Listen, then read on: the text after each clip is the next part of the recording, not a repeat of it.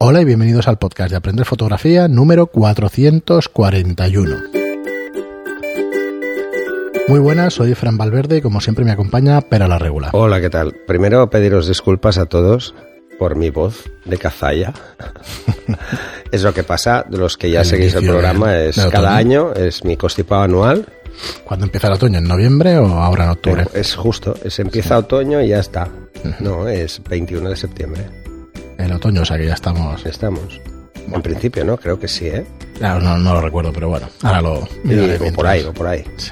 Pues sí, no, no, a la que empieza ya está. Ya la Muy bien, pues cada año. algún programa haremos especial del otoño, pero bueno, hoy Oh, oh. tenemos... Ah, pensaba que decías de mis constipados. Hacemos un, un programa para el especial. 500, programa especial. Programa- no, pues ya no. Para el 500 ya sería demasiado. No, para el 500 Espero que que no me dure al 500.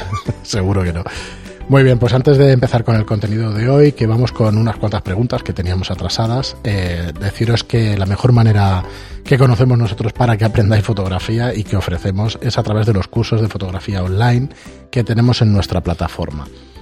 Los tenéis siempre disponibles 24 horas al día, 365 días del año. Tenéis tarifa plana con 320 clases, no, 30 clases, perdón, más de 100 horas de fotografía, añadiendo cursos cada mes, incluimos tutoría y soporte y lo podéis encontrar en aprenderfotografía.online. Echarle un vistazo que no os defraudará porque hay montones de cursos. El básico de iniciación a la fotografía, el práctico de fotografía, curso de Adobe Lightroom, básico de iluminación, de gestión de modelos, de marketing para fotógrafos, de retrato de carácter, de flash de zapata, de cómo montar tu estudio. Y lo vamos a dejar aquí porque son 33, 34 cursos. No, Un día sí, de estos sí. los digo todos. Pero bueno, para que veáis que ya hay Pero, un... pero muy rápido, muy rápido. No, no, ya sabes que yo ya voy normalmente rápido. Si voy mucho más rápido Ah. es para, para equivocarme en todo lo que digo. No, lo puedes decir lento y luego lo subimos acelerado. Bueno, hay, hay quien nos escucha a dos por de velocidad. Tú, tú, tú lo Yo- haces. Dejé de hacerlo un poco, ¿eh? Porque al final te vuelves un poco tarumba. Bueno, al final te crees que soy un pitufo. Cuesta una barbaridad seguir el hilo de según La qué cosa. voz, la voz me queda muy de pitufo. Muy bien, pues vamos con vuestros comentarios. Tenemos de YouTube y tenemos alguno de la web. Y si nos da tiempo, alguno también de iBox, eh, comentaremos. Eh, pero empezamos con Fernando, que nos dice: Hola chicos, buenos días. En primer lugar, enhorabuena por la página y los podcasts. Son de una grandísima ayuda y lo explicáis genial. Pues nada, muchas gracias. Pues gracias. Nos dice, he llegado a vosotros a través de este post. Soy fotógrafo profesional y quiero cambiar el PC de mi estudio para pasar a Mac. Desde 2004 en anteriores trabajos usé Mac y siempre me fue genial. Mi gran duda es, a día de hoy, con la evolución del Mac Mini 2018, ¿creéis que es una buena opción y sería suficiente con una configuración más o menos potente? Un i7, 32 GB de RAM, un Tera de SSD para trabajar profesionalmente y muchas horas al día o mejor invertir un poco más y adquirir el Mac Pro, el actual, no el modulable más básico. Del Mini me crea dudas la tarjeta, la gráfica integrada, aunque mis plataformas de trabajo son exclusivamente Lightroom, Photoshop e InDesign. Un millón de gracias de antemano por vuestra respuesta. Un abrazo. A ver, en principio eh, son menos potentes las placas gráficas, pero son los mismos, son modelos similares a los que tiene el iMac y el iMac Pro. Eh, Bueno, el, Mini 30. está bien, es una buena idea. Lo que pasa es que si lo piensas fríamente, a la que le pones un monitor con un cierto nivel de calidad, ya te estás yendo a un iMac. Es que hablamos de un monitor que está en, en Apple, que es hipercaro, está en los 1.300 euros, pero en PC un monitor bueno también está en los 1.000 euros. Sí. Puedes encontrar por 600, pues los puedes encontrar Sí, en los 4K. monitores, sí, pero bueno, eso Pero- Mm. depende mucho. O sea, la, la ventaja es que el monitor del iMac está muy bien. Ha cambiado mucho, ¿eh? Es una, es una idea eh, el tema de- del Mini. La verdad es que es una idea que incluso yo me planteé. Pero uf, eh, al final encuentras limitaciones en otras cosas más tontas, ¿no?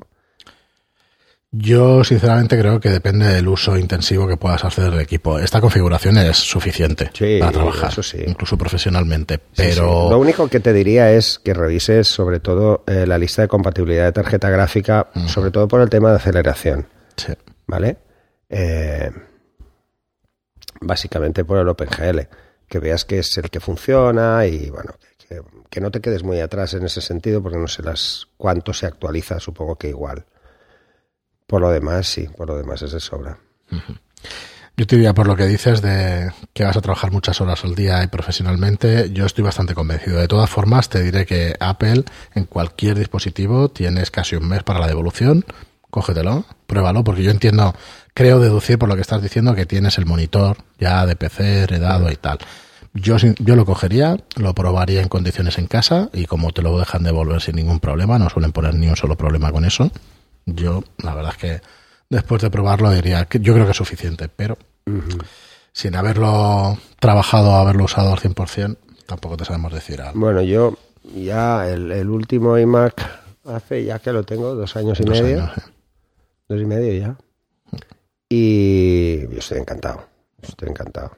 no, yo creo que dentro de, de, lo que me he ido comprando siempre, es la mejor compra que he hecho nunca, en ese sentido. O sea, lo tengo clarísimo. Muy bien, y vamos con preguntas de, de, YouTube, que aquí tenemos alguna de más allá del charco, ya sabéis, de, de, México y de Sudamérica. Eh, seguimos con Jorge Alberto, una pregunta del canal de YouTube, nos dice, excelente vídeo, gracias por compartirlo. Una pregunta, un flash viejito de la marca Sumpac AutoZoom 3000 Tristor, ¿se puede usar en una Canon T6? Gracias por su consejo. Saludos desde la Ciudad de México. A ver. Eh, en principio sí, si tienes conexión sincro va a funcionar con cualquiera. Bueno, lo único que puede haber, antes pasaba, pero yo creo que ahora ya no, es el voltaje. ¿eh? Es que tenga un voltaje diferente. Mm, pero bueno, hay adaptadores ¿eh? en el caso de que tengas ese problema, eh, o simplemente es tan tonto como en un adaptador poner una resistencia. Porque normalmente había un voltio por encima. ¿Eh? O sea, unos no sé cuánto daba uno y el otro daba casi un voltio más o no sé qué. Entonces podías llegar a quemar eh, la zapata, ¿no? Eh, bueno, quemar, quemar algún circuito, que es peor, ¿no? Esto pasaba... ¿Con cuáles pasaba? Pasaba con los de antorcha grandes. ¿Los METs aquellos? Sí, los METs grandes pasaba porque eran, estaban, tenían más voltaje. Entonces en el sincro llegaba más tensión de la que tendría que llegar, ¿no? Eh, pero creo que esto ya, igual te estoy hablando de hace 20 años, yo, creo que ya no debe pasar. Si el Flash tiene, pues eso, 20 años, pues míratelo. Pues como decía, espera, ¿no? El problema de, de Zapata de este estilo. Sí, pero, ya te digo, es, un problema que existía mucho antes, que había que vigilarlo, pero no, no, no creo que, que, sea, que sea tan, tan directo. Pero eso es fácil, es buscarlo, buscar el modelo del Flash, ver las la cámara, de la cámara y ya está. Muy bien. Y Zona Móvil Servicio Técnico, esto es que los canales de YouTube tienen estos nombres, nos dice, hola a todos, felicitaciones por los 400 programas. Se me presentó la, la posibilidad de adquirir un lente Nikon PCE 45 Tilt Shift, un 2.8 Tilt Shift, con el cual tengo pensado hacer fotografía panorámica de paisaje y edificios. La duda me, me surge con la focal, pues no sé si es correcta para lo que pretendo. Aclaro que no tengo pensado hacer fotografía de interiorismo, donde, donde de seguro es una focal muy larga. Agradecería comentarios de algunos miembros que tengan este tipo de lentes y maneja estas ópticas para no hacer una inversión en algo que, servirá que no servirá a mi propósito. Saludos. A ver, eh, a mí me parece una focal adecuada para lo que tú quieres hacer. Hmm, quieres hacer arquitectura y quieres hacer eh, paisajismo, eh, vamos, perfecta. Hmm perfecta porque una que iría ideal para interiorismo, que sería un 17 o un 24, en paisajes mucho aire. Mm. Y en arquitectura mm, quizá también es demasiado, a no ser que tengas las cosas muy cerca, pero vamos, son, mm. son focales más para interiorismo. Eh, yo siempre he dicho que, o al menos bajo mi percepción, es que para hacer arquitectura lo ideal es un 50, o sea que eh, por varios motivos, pero bueno, a mí pues porque me gusta particularmente y para hacer paisaje igual. Yo creo que es una focal perfecta. Piensa que además con el tilt shield eh, lo que vas a poder hacer es pues un ángulo que será pues como mínimo eh, dos veces y media más como mínimo de la focal. O sea, te vas a ir a un 24. Vas a ver lo mismo que un 24 a la que empieces a encadenar. Pero ¿cuál es la ventaja? La ventaja es que lo puedes hacer en plano vertical o en plano horizontal. O sea que. Yo, vamos, recomendadísima esa óptica no, no, no, Lo de interiorismo está claro que no. ¿eh? Además, aquí, aquí están todos en el estudio. O sea que... Muy bien, y Ximena Paludi nos dice, eh, con respecto al Seconic L308X, el Flashmate, el, Flashímetro. el flasímetro, nos dice, hola, ¿sirve para medir luz continua de cine? Es decir, usando un Fresnel, por ejemplo. Claro, porque mide lo mismo que la luz del sol, o sea, en la posición luz-día, Ujú. que es luz continua. ¿eh? Donde verás el sol es luz continua. Te sirve, eh, a ver, bueno, te sirve. Te voy a explicar un poco, ¿vale? Te va a dar la medición, eso está claro. Eso es así. Esto no, no va a fallar. Pero, mm, ¿cuál es el problema? Están pensados más para fotografía. Entonces, como están pensados, hay modelos pensados para fotografía y modelos que no. De la serie 308 hay un modelo específico, que no recuerdo el, el- cuál es el nombre que hay detrás, que tiene un modo cine, que además mm, juega con los frames y con más cosas, ¿vale? Eh, pero te sirven todos, ¿eh? todos porque luz continua todos van a medir. Lo que no te van a decir es si, por ejemplo, esa luz continua tiene fliqueo, parpadea. Eso no te lo va a decir. O sea, y si parpadea eh, con una obturación alta, pues no se va a enterar. O, se va o te va a dar mediciones diferentes. Entonces, cada vez que hagas una medición a dos o tres, pues si pillas un parpadeo, y si ves que es cambiante, es que hay parpadeo.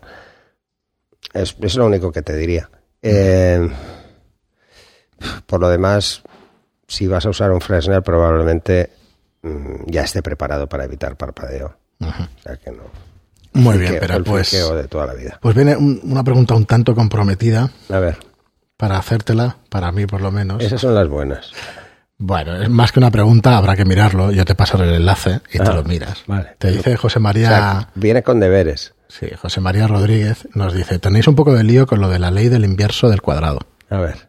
Os sugiero que veáis esta dirección y el enlace al PDF. Antes de ponerla en el post, yo te la paso y si la ves correcta, entonces lo ponemos. Ah. Pero te la has mirado. Me lo he mirado y me ha parecido, pues, que no sé, no. mm, Un intento de explicación física, pero que no sé si no acabo de entender o es que se lía él, entonces no sé de qué manera decirlo diplomáticamente. Mejor te la miras, que Ah, tú tienes vale, vale, me lo miro. más, más conocimientos físicos y ya está. Y lo, y lo vemos. Pero no quería dejar pasar porque, oye, nosotros cualquier error que tengamos y que no sea falsa de modestia y nada de esto, pues que no nos importa. Pero, Pero es, no que, es que la ley inversa al cuadrado de la distancia es bastante sencilla, ¿eh? No Por tiene eso, muchas por eso quería sacar la pregunta, porque, no sé, me parece que, de hecho, lo que me La luz parece cae es eso. cuadrado cuando- de la distancia cuando una fuente de luz es puntual. Y se expande el cuadrado de la distancia. Ya está. Eso es esto. Nada más. Bueno, no sé si lo sobrecomplica, con lo cual yo la verdad es que te agradecería que le echaras un vistazo. Mira, aquí si me veis en el vídeo de YouTube voy Vale, vale. mandándotelo y, lo ya lo comentamos. Ya lo comentamos en el próximo programa. Porque por lo menos tengo curiosidad para ver si es así. Y Félix Lopresti nos dice, tengo una 7D Mark II, pero no puede ver iluminación display del punto de enfoque aunque esté en on. Y necesito que siempre prenda la luz de enfoque roja cuando haga foco. Saludos. Pues esto. O revisas la configuración. Porque tendría que aparecer. Mm. Mm. A ver, pero lo, est- lo estás haciendo por el visor, supongo, no por el live view. Por el visor. Vale. Pues. Cuando- entiendo yo, ¿eh? Habla del display. Lo tienes en- Iluminación display del punto de foco, aunque esté on. Eh, pues debería salir. O sea, mira la configuración, porque si no es o que has tocado algún parámetro y estás en servo, que es fácil Sí, que es desaparezca, fácil.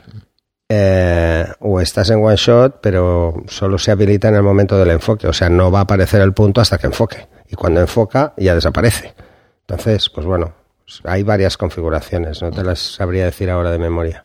Muy bien, y Monster Saura nos dice, gracias, me encanta descubrir estos estilos de fotografía y ver cómo mueven ficha las, las nuevas generaciones con nombre de mujer. Con respecto a todos los programas Ah, que vale, hicimos de, programas de verano. Sí, sí, de verano. Damaris Riverón nos dice, hola, ¿cómo usar la cámara en modo 1 y en modo 2?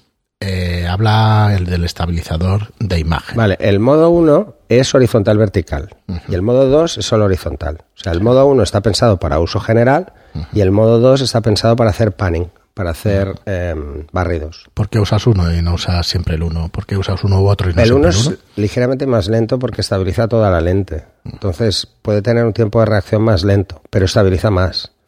El modo 2 está pensado para, precisamente, yo solo quiero que me, me mantenga este plano. No quiero, este no, porque como yo muevo la cámara, estaría volviendo loco el estabilizador. Entonces, para que funcione más rápido. Si ponemos el modo 1 para hacer panning, eh, pues intenta cuadrar lo que no quiero que cuadre, que es mi movimiento, ¿no? Es una forma de decirle a la cámara que lo estamos haciendo diferente.